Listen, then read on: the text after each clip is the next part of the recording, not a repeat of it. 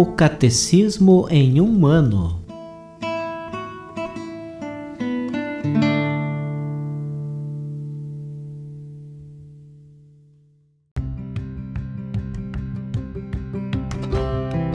Olá, eu sou Alesiandro, seminarista da Diocese de Ponta Grossa, Paraná. Você está ouvindo o podcast O Catecismo em um ano.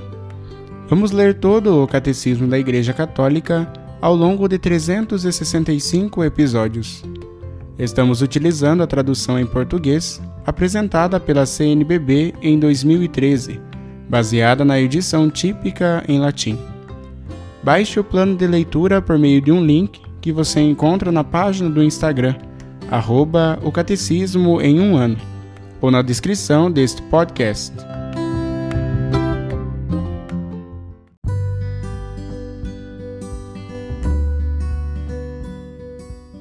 Chegamos ao dia 262 do podcast O Catecismo em um ano. Nós estamos lendo a terceira parte do Catecismo, A Vida em Cristo, na segunda sessão, Os Dez Mandamentos, e estamos lendo a introdução para o primeiro capítulo. E hoje nós leremos os números de 2064 a 2071.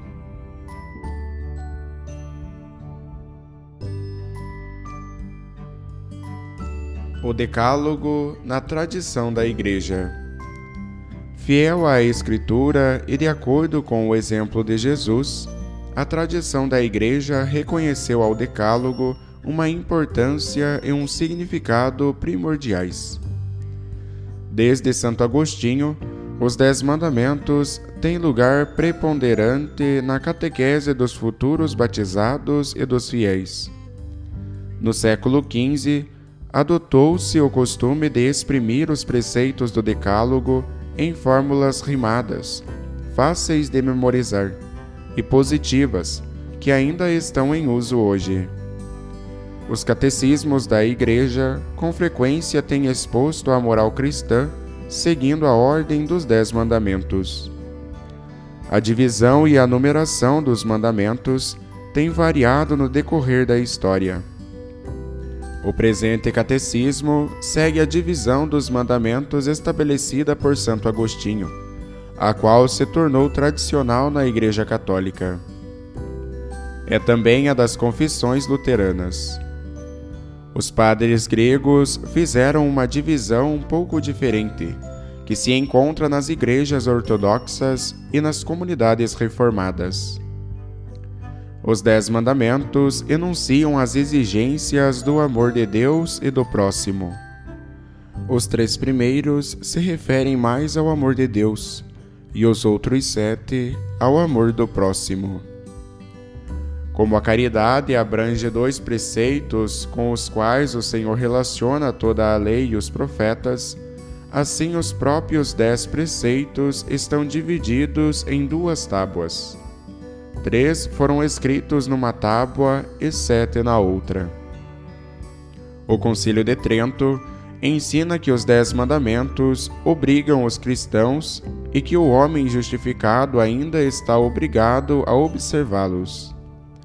O Concílio Vaticano II afirma: como sucessores dos apóstolos, os bispos recebem do Senhor a missão de ensinar a todos os povos e pregar o Evangelho a toda criatura, a fim de que os homens todos, pela fé, pelo batismo e pela observância dos mandamentos, alcancem a salvação.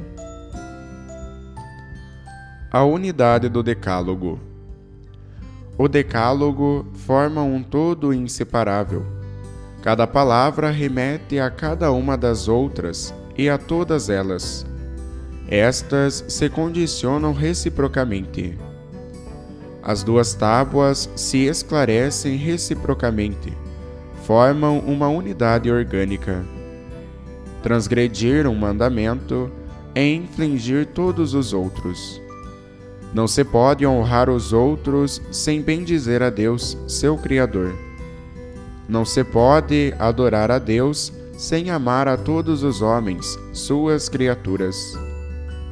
O Decálogo unifica a vida teologal e a vida social do homem. o Decálogo e a Lei Natural.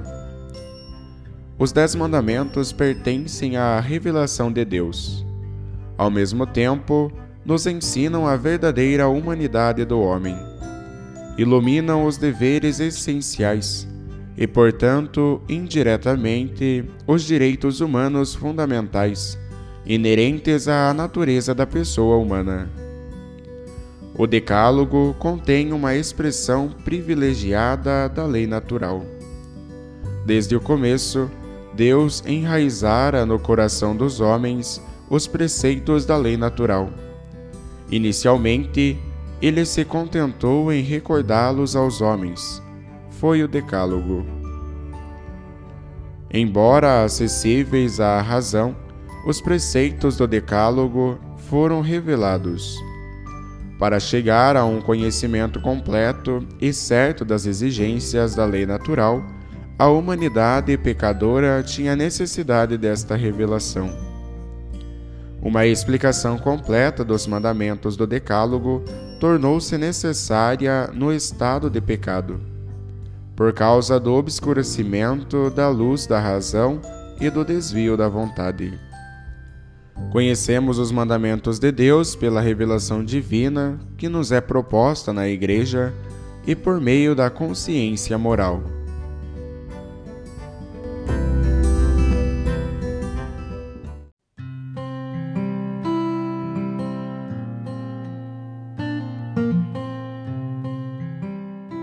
Como comentário adicional para o episódio de hoje, nós iremos ouvir a catequese do Papa Francisco com o tema O amor de Deus precede a lei e lhe dá sentido. Audiência Geral, 27 de junho de 2018.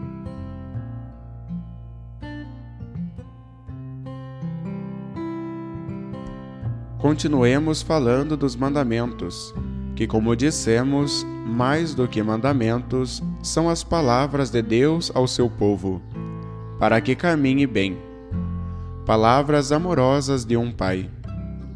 As dez palavras começam assim: Eu sou o Senhor teu Deus, que te fez sair do Egito, da casa da servidão.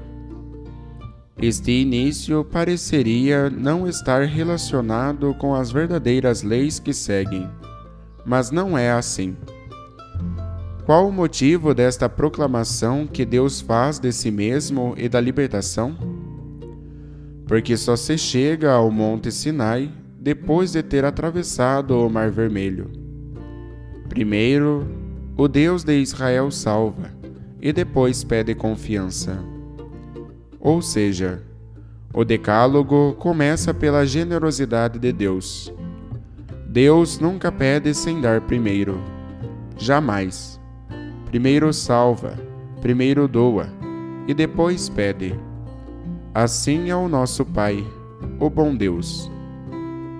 E compreendemos a importância da primeira declaração: Eu sou o Senhor teu Deus.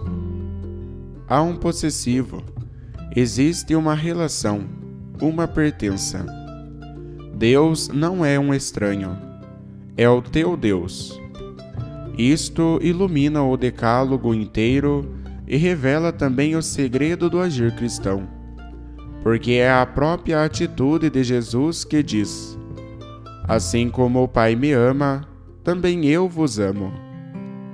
Cristo é amado do Pai e nos ama com este amor. Ele não começa por si mesmo, mas pelo Pai.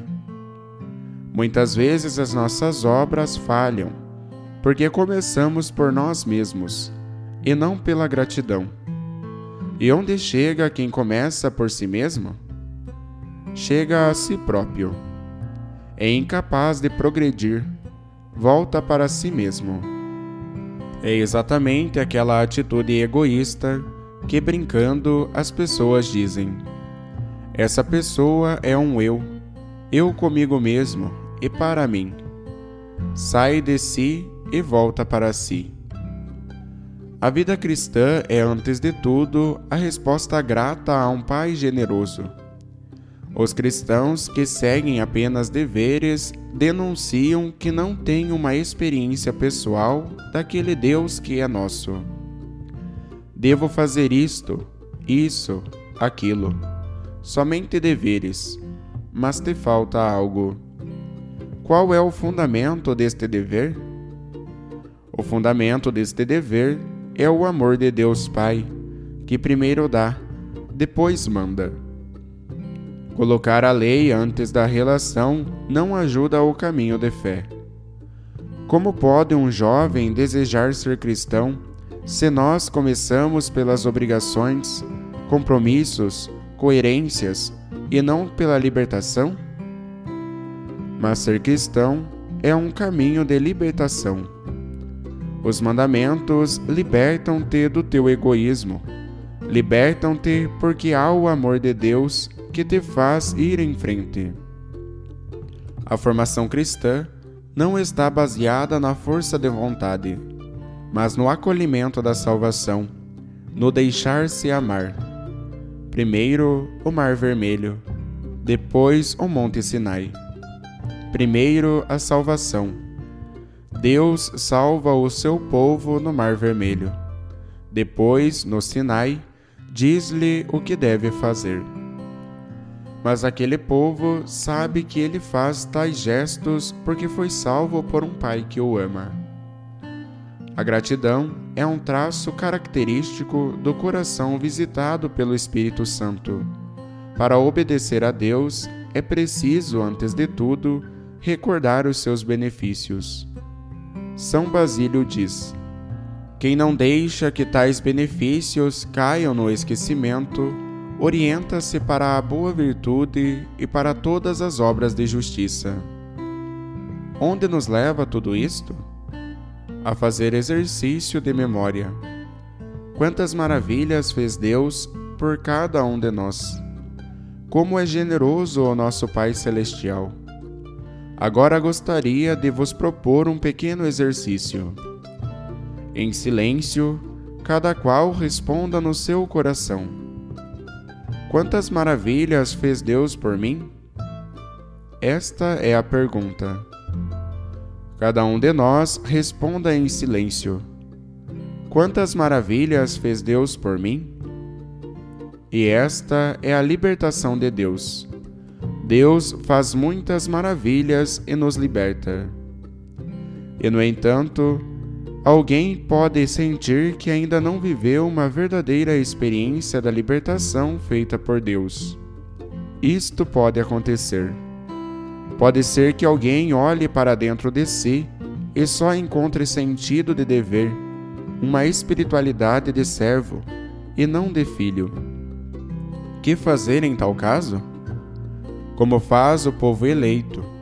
O livro do Êxodo diz: os israelitas, que ainda gemiam sob o peso da servidão, clamaram, e do fundo da própria escravidão subiu o seu clamor até Deus. Deus ouviu os seus gemidos, lembrando-se da sua aliança com Abraão, Isaque e Jacó. Deus olhou para os israelitas e os reconheceu. Deus pensa em mim. A ação libertadora de Deus, inserida no início do Decálogo, ou seja, dos mandamentos, é a resposta a essa lamentação. Nós não nos salvamos sozinhos, mas de nós pode brotar um grito de ajuda. Senhor, salvai-me. Senhor, ensinai-me o caminho. Senhor, acariciai-me. Senhor, concedei-me um pouco de júbilo. Trata-se de um clamor que pede ajuda. Compete-nos isto: pedir para ser libertados do egoísmo, do pecado, das correntes da escravidão. Este brado é importante, é oração, é consciência daquilo que ainda existe de oprimido e não libertado em nós. Existem muitas coisas não libertadas na nossa alma. Salvai-me, ajudai-me, libertai-me. Esta é uma bonita prece ao Senhor. Deus espera este grito, porque pode e quer quebrar as nossas correntes. Deus não nos chamou à vida para que permanecêssemos oprimidos, mas para ser livres e para vivermos na gratidão, obedecendo com alegria àquele que nos ofereceu tanto, infinitamente mais do que poderíamos dar-lhe. Isto é bonito. Que Deus seja sempre bendito por tudo o que fez, faz e há de fazer em nós.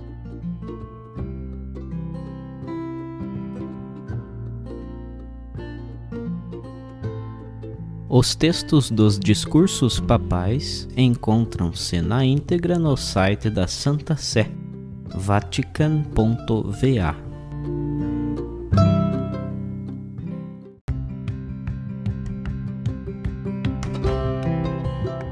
Você acaba de ouvir mais um episódio do podcast O Catecismo em um Ano.